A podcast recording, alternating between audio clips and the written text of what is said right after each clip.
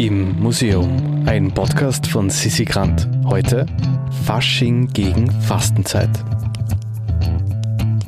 Fasching gegen Fastenzeit, so heißt ein Bild von Pieter Bruegel dem Älteren.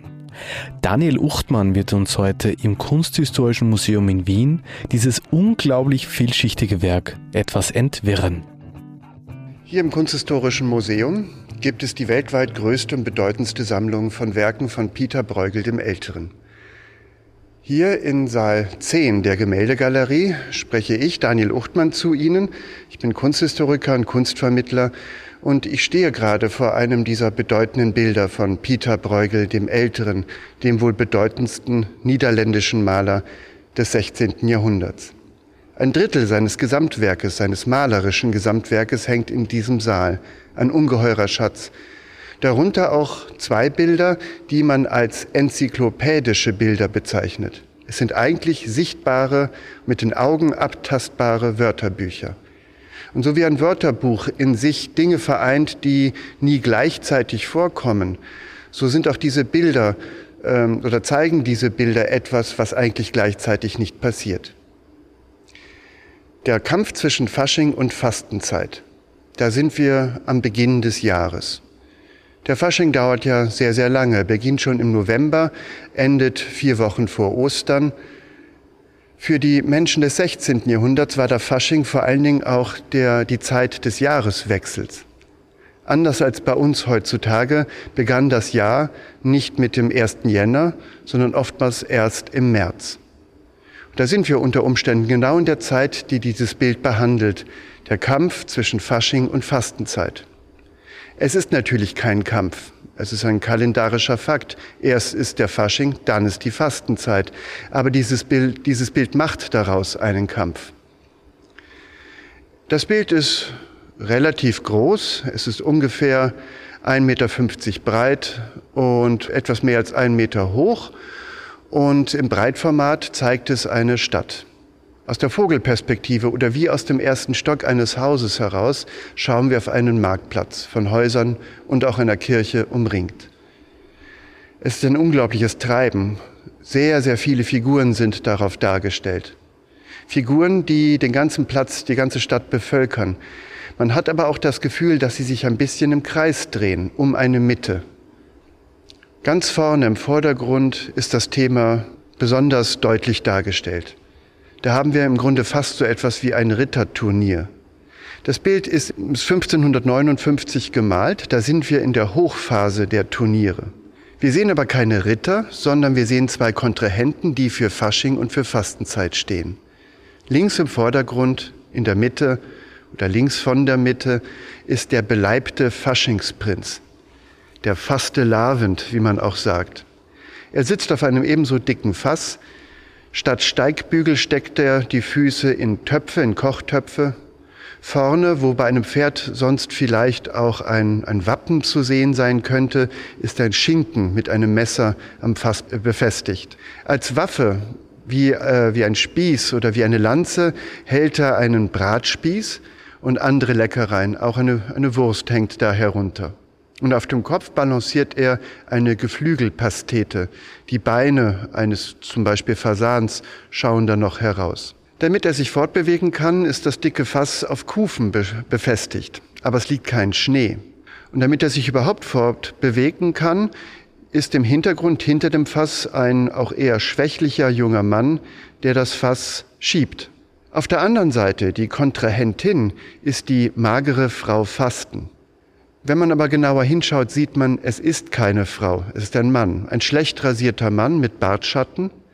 Dadurch macht Bruegel deutlich, dass in seiner Zeit öffentliche Schauspiele so gut wie immer nur von männlichen Schauspielern vollzogen wurden. Frauen durften in dieser Form nicht auftreten. Und das ist typisch für Bruegel. Wenn er will, dass wir etwas sehen, dann zeigt er das auch. Er verklausuliert nicht. Wenn ihm etwas wichtig ist, auch ein Detail, dann zeigt er das. Die magere Frau Fasten sitzt auf einem Sessel, sie hat als Lanze vor sich einen Brotschieber und darauf sind zwei Heringe. Heringe sind eine klassische Fastenspeise. Sie steht also für die Fastenzeit. Und es sind zwei Heringe, nicht einer, nicht drei, sondern zwei. Und das ist das Symbol für, dass es weder Mangel herrscht noch Überfluss, sondern Ausgleich. Ein Hering wäre Mangel, drei wäre Überfluss, zwei sind genau die richtige maßvolle Menge. Es gibt noch andere Lebensmittel bei Frau Fasten, nämlich getrocknetes, Brot und Brezeln und hinter ihr ein Kübel mit Muscheln, mit Miesmuscheln, die als Armenspeise gelten. Auch sie bewegt sich fort, auch nicht auf einem Pferd, sondern auf einem kleinen Wagen mit vier Rädern und sie wird gezogen von zwei Personen. Bei einem Ritterturnier hat derjenige die bessere Chancen, der schneller ist, weil er einfach die größere Wucht hinter sich hat. Und in diesem Fall wird gleich klar, wer schneller ist, wer also gewinnen wird, nämlich die Frau Fasten. Auf einem Wagen mit Rädern und gezogen von zwei Personen wird sie mit Sicherheit sehr viel schneller sein als der ziemlich dicke Faschingsprinz auf seinem Kufenfass, der nur von einer Person mühsam geschoben wird. Also wird sie gewinnen.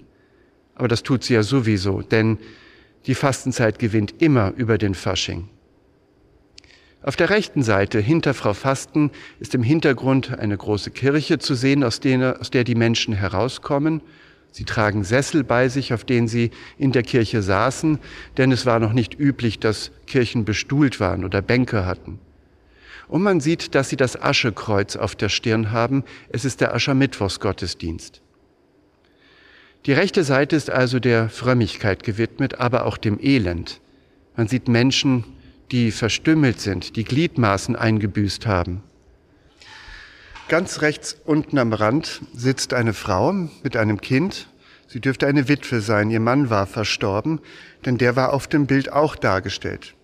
Ganz unten, ganz rechts im Eck sieht man ein weißes Tuch, und auf der einen Seite erahnt man Fußspitzen unter dem Tuch, aber rechts daneben ist eigentlich nichts mehr zu sehen, nur ein brauner, eine braune Fläche.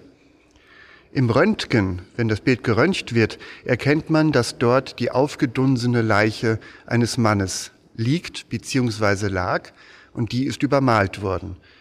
Irgendeinem Vorbesitzer muss dieses Detail als zu grausig erschienen sein, so wurde das einfach übermalt wie auch an anderen Stellen, wo besonderes Elend gemildert wurde durch Übermalung. Auf der linken Seite ist buntes Treiben im Fasching. Die Menschen haben sich verkleidet, sie tragen Masken, haben sich sonst noch irgendwie ausstaffiert. Und das ist die Seite, auf der die Menschen es sich gut gehen lassen. Ganz links im Hintergrund oben haben wir ein Gasthaus. Aus dem ersten Stock speit jemand nach unten, der hat offenbar schon zu viel getrunken vor dem Gasthaus lagern riesige Fässer. Man braucht im Fasching einen Alkoholvorrat. Vermutlich handelt es sich um Bier. Und einer ist auf dem Fass schon eingeschlafen, der hat auch schon zu viel. Und gleich links daneben uriniert jemand gegen die Hauswand. Auch das ist typisch Bräugel. Dabei meint er das vermutlich gar nicht so sehr witzig, sondern realistisch. Wenn man viel trinkt, muss man auch viel Wasser lassen und das passiert halt auch in der Öffentlichkeit. Im Hintergrund gibt es ein Bordell. Ein Bordell zeichnet sich durch, dadurch aus, dass über der Tür eine Schlange, eine hölzerne Schlange vermutlich angebracht ist. Und ein weiß gewanderter, äh, weiß gekleideter Mann, deswegen gut erkennbar, zahlt schon einmal, bevor er überhaupt rein darf. Auch das wird wohl üblich gewesen sein. In der Mitte des Bildes im Hintergrund ist ein Haus etwas alleinstehend. Dort ist eine Frau auf eine Leiter gestiegen und putzt das Fenster. Und sie ist definitiv schon auf der Seite der Fastenzeit. Es war damals üblich, dass man bis zum Beginn der Fastenzeit den Hausputz erledigt haben musste. Wird man währenddessen noch dabei erwischt, wird einem eine Spottpuppe oben ins Fenster gesetzt. Das ist der Butzemann. Wir kennen ihn aus dem Lied, da kommt der Biber Butzemann. Und in diesem Lied spielt er ja keine besonders positive Rolle. Und dieser Butzemann, dieser, diese Strohpuppe, die allerdings recht real ausschaut, bleibt dort mindestens bis Ostern. Und wenn die sich in der Nacht durch den Wind bewegt, kann man sich vorstellen, dass die Schlafenden dahinter durchaus äh, möglicherweise dadurch erschreckt werden. Unglaublich viel tut sich auf dem Bild. Die Menschen spielen auf der Faschingsseite. Sie werfen sich zum Beispiel alte Schüsseln zu, die durchaus auch zu Bruch gehen dürfen, um sich dann auch neue kaufen zu können. Auch Bettler kommen vor. Die wählen zu, aus diesem Anlass auch einen König oder einen Anführer und auch sie haben sich verkleidet. Im Zentrum des Bildes ist ein Brunnen. Dieser Brunnen hat eine Scheibe, ein, ein, ein Rad, in der die Brunnenkette hoch und runter gezogen werden kann. Das heißt, da ist etwas Rotierendes. Wie die ganzen Menschen um diesen Brunnen herum auch quasi rotierend, sich im Kreis drehend dargestellt sind. Links vom Brunnen frisst ein Schwein Kot. Somit wird deutlich gemacht, die linke Seite, die Faschingsseite mag zwar Spaß machen, wahrscheinlich mehr Spaß als die Fastenzeit, aber es ist die sündhafte Zeit. Während rechts am Brunnen eine junge Frau klares, reines Brunnenwasser trinkt als Zeichen der Läuterung und inneren Reinigung. Das ist gleich neben einem Fischmarkt, einem Fischstand. Die Fische wieder als typische Fastenspeise. Und links vom Brunnen, neben dem Schwein, ist ein Paar, das man nur vom Rücken her wahrnimmt. Und dieses Paar wird von einem Narren scheinbar aus diesem Kreis herausgeführt. Da ist man sich nicht sicher, was das bedeutet. Bedeutet es der, den Tod, nämlich den Kreislauf des Lebens zu verlassen? Oder bedeutet es vielleicht höhere Erkenntnis? denn das Paar wird geführt von einem Narren. Der Narr ist auch als solcher gekleidet, in bunter, streifiger Kleidung mit den typischen Eselsohren. Er trägt eine Fackel. Die Fackel ist ein Symbol auch der Aufklärung, des Wissens, der Weisheit. Der Narr ist der, derjenige, der ungestraft die Wahrheit sagen darf. Und er führt dieses Paar aus diesem Kreislauf heraus. Und genau dort, wo sie sind, ist das Bild seltsam grünlich blau und besonders hell beleuchtet. Der Fokus liegt auf diesem Paar. Bei Bruegel geht es sehr oft um Erkenntnis und um die Erkenntnisfähigkeit der Menschen. Viele seiner Bilder handeln davon. Und auch darum, dass die Menschen möglicherweise ihr Leben lang sich immer im Kreis drehen, immer dasselbe machen, immer und immer wieder, und es gibt kein Entrinnen daraus. Aber hier scheint ein Paar, geleitet durch die Weisheit in Form des Narrens, diesen Kreislauf irgendwie auch durchbrechen zu können. Bruegel zeigt, zeigt den Menschen immer auch als zwanghaft. Der Mensch ist seiner Natur untergeben.